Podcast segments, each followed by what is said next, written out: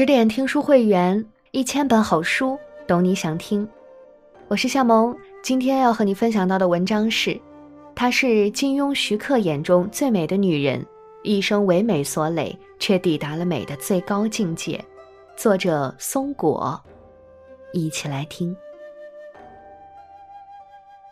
主持人鲁豫曾这样评价过林青霞：林青霞是美的最高境界，美不自知。她也知道自己是美的，但是她不在意。至美而不自知。如今六十六岁的林青霞仍然担得起这样的赞誉。最近，林青霞出席赌王葬礼，一袭黑衣的她，冰雪为肌，玉作骨，气质卓然，飒爽自在，仿佛岁月的秋风从未吹拂过属于她的这片山头。从青春少爱到年近古稀，任时光流转，林青霞依然似人间底色出秀来，美得不可方物。美是资本，亦是一种负担。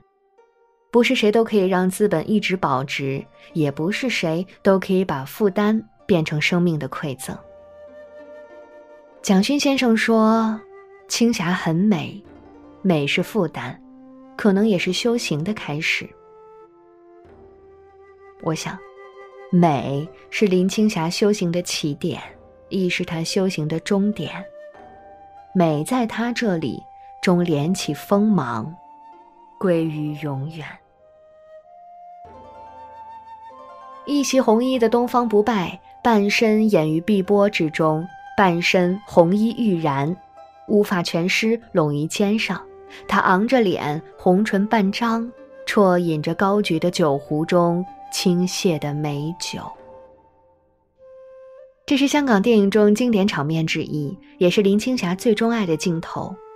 林青霞借东方不败这个形象，创造了一种独一无二的美，雌雄莫辨，刚柔相济，阴阳交集。这样的美，前无古人，后无来者。彼时。林青霞的称号已从清纯玉女转为中国第一美女，桂冠在身，她却说：“就因为这美女的称号，压得我喘不过气来。”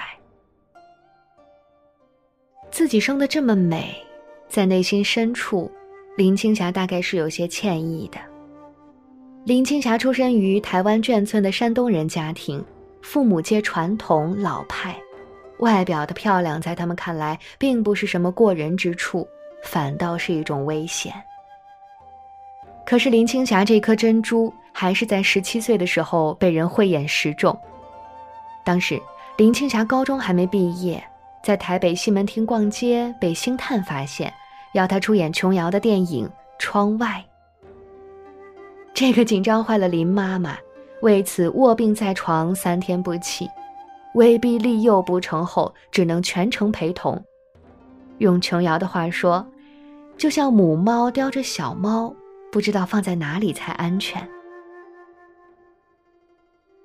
林青霞永远记得一个画面：跟母亲一起出席活动，常被影迷挤散。她回头去寻，就见母亲站在不远不近的某处，眼睛始终系在她身上，等候着。林青霞刚出道那几年，林妈妈跟着她应付的很辛苦。在林妈妈看来，美貌是一把利刃，使用不当，伤人又伤己。还好，她的女儿林青霞悟性超强，她很早就知道让美貌宝剑入鞘，全当配饰。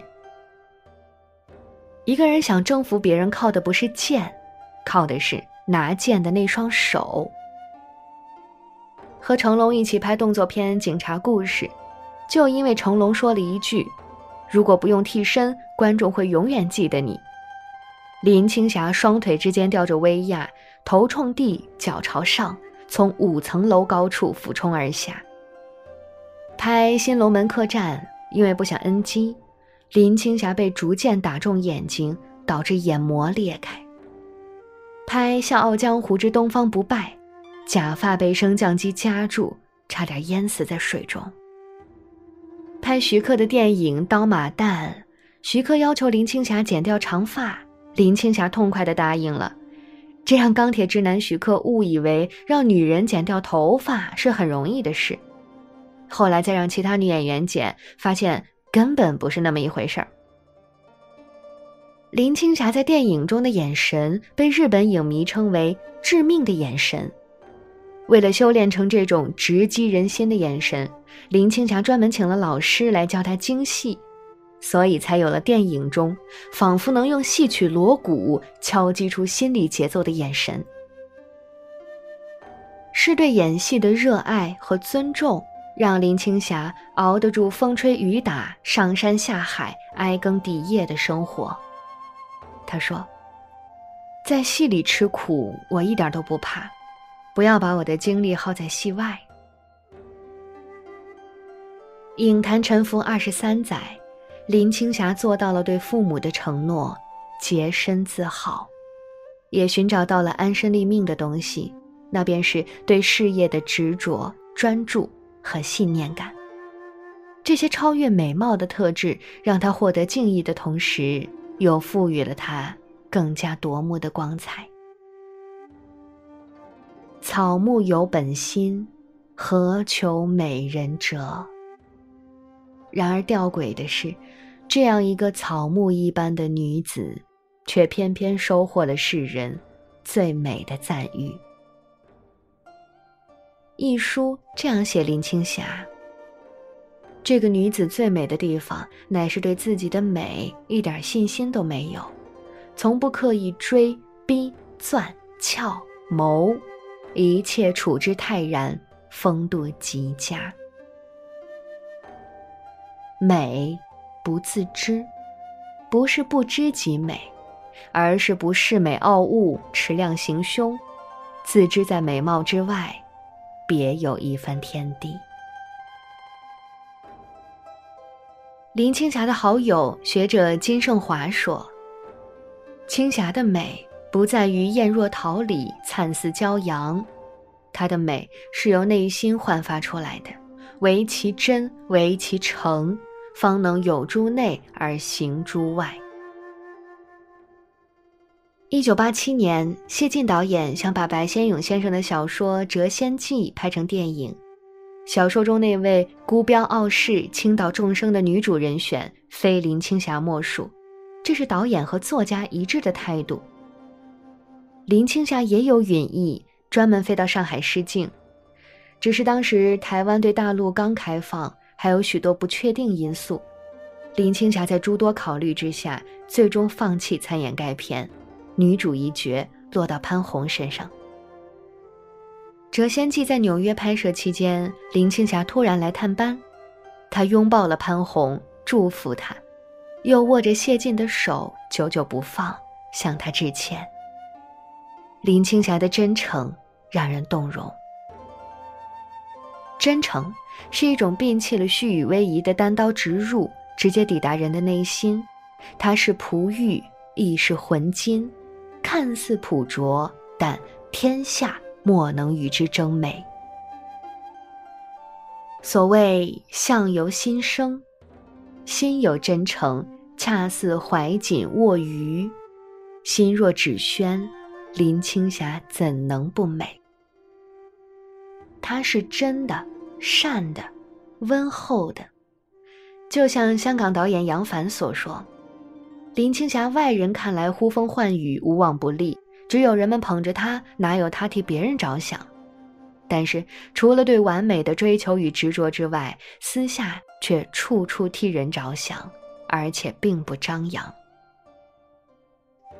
林青霞年轻时仰慕的老牌女星李菁晚年落魄，虽只有几面之缘，看到李菁的近况，林青霞仍不免唏嘘，想帮助她，又怕太直接的帮助会伤害她的自尊，于是就想让李菁说自己的故事，由林青霞执笔写下，稿费归李菁。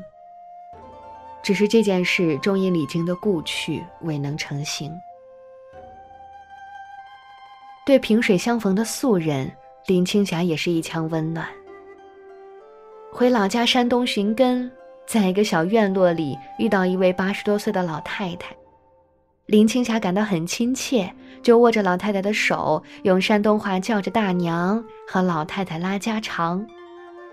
走后才想起该给老太太留些礼物，不然老太太告诉邻居林青霞到过她家，人家会把他当成老年痴呆症的。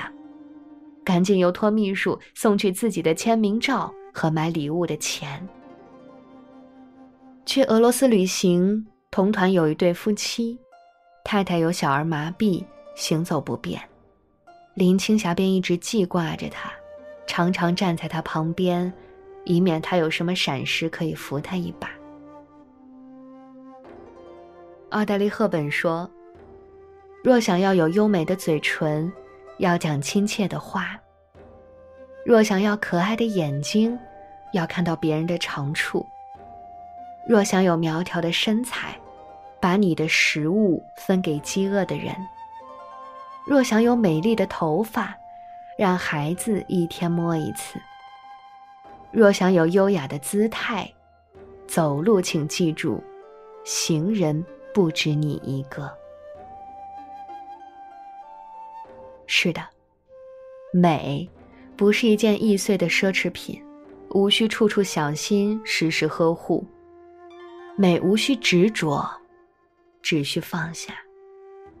像林青霞一样，待人真诚、善良、温暖，美。便不请自来。林青霞的这种性情之美，常让第一次见她的人有特别的感觉。摄影师陈曼用“感动”一词来形容和林青霞初次见面的感觉。他直线冲过来，握着我的双手，他的手特别温暖，特别柔软，他的眼睛里有一点点泪光。陈曼说。林青霞就像一块玉，于是他把林青霞拍出了美玉般的质感，优美、莹润、温暖。如果我们现在还称林青霞为大美女，她是不愿意的。她说：“当美女太累了，她喜欢别人称呼她为写作者。”结婚之后的她华丽转身，成为了一名作家。受《明报》编辑马家辉的邀约，林青霞写了一篇怀念黄沾的文章《沧海一声笑》，马家辉一字未改，给他登报发表。自此，林青霞走上了写作的不归路。镜花水月、红楼一梦般的电影岁月已然远去，世事纷扰，爱恨情仇。皆为过眼云烟。他在人生之海中抛下写作这个锚，在甲板上垂钓往事，看秋水长天一色。终于，可以静下心来，与自己对话，让自己的思绪沉淀、发酵，散发出醇厚的芬芳来。林青霞善于写人物，那些在她生命当中来来往往的人们，化成了窗里窗外的一抹风景，云来云去的几痕光影。他写他们，何尝不是在写自己的心灵？周国平在文章《记住回家的路》中说：“你不妨在世界上闯荡，去建功立业，去探险猎奇，去觅情求爱。可是。”你一定不要忘记了回家的路。这个家，就是你的心灵世界。很多外部世界生活很丰富的人，会被外部世界裹挟，从而迷失在外部世界的光怪陆离中；而有一些人则不同，他们会从外部世界走向心灵世界，将外部世界中的经历沉淀成心灵的财富。变成滋养生命活力的源泉，从而成为了更坚定、更丰富、更美好的自己。足够清醒，足够智慧，也足够迷人。林青霞显然属于后者。通过写作，她找到了回家的路。她的精神家园绿树葱茏，芳草鲜美，足以抵抗得住时间的风刀霜剑。于是出现在我们面前的作家林青霞，坦荡而又舒展，知性而又优雅。美人迟暮是一件残忍的事情。我们常常在一些女明星身上看到的那种与时间对抗的紧张感和力不从心，在林青霞这里通通没有。六十岁生日的时候，她发微博说。原来到了花甲的感觉这么好，真是像走进了甲级的花园里。六十岁以后，才是我真正的黄金岁月。白先勇先生称呼林青霞为“慧心美人”，实在是恰切。林青霞借文字修得一颗慧心，也终于抵达美的画境。在《人生》这本编年体史书中，林青霞娓娓走笔，写下美的注脚：热爱、执着、真诚、善良、丰富、智慧，卷卷流云，字字珠玑。一生为美所累的林青霞，最终没有辜负自己的美。她美成了一座高峰。徐克说：“林青霞这等美人，五十年才会出一个。”金庸说：“青霞的美，无人可以匹敌。”但是，至少，我们可以追随他的脚步，走上各自的修行路。共勉。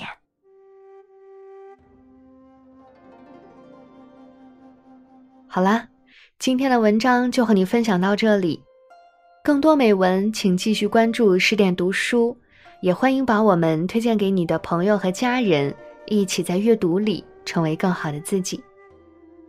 我是夏萌，感谢您的收听，我们下期再见。